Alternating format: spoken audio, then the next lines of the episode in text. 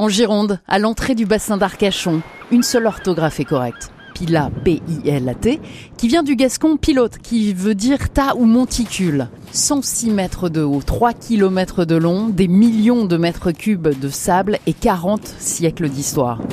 Fermée au public pendant deux semaines, à cause des incendies qui ont ravagé la teste de bûche, la dune du Pilat a pu rouvrir depuis le 27 juillet avec un accès très encadré. Depuis son sommet, je découvre les dégâts causés par les flammes. 4000 hectares de pins sont partis en fumée. Elle abritait des espèces rares comme le pélobat cultripède, un petit crapaud qui passe ses journées enterré dans le sable. Quant aux arbres, certains pluricentenaires, il faudra attendre deux étés avant de replanter. Merci au guide nature posté en crête de dune qui explique les impacts liés à l'incendie et vous raconteront l'histoire de cet océan de verdure intimement lié à la formation de la plus haute dune d'Europe.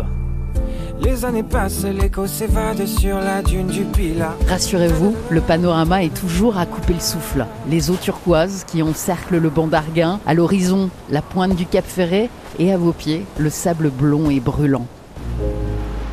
La dune du Pilat, une dune qui bouge, qui avance. Régulièrement, des scientifiques l'arpentent, de gauche à droite, de haut en bas, d'avant en arrière, d'est en ouest, du nord au sud pour la mesurer. Et chaque année, c'est de plusieurs mètres que la dune se déplace. C'est un trésor menacé aussi par l'érosion.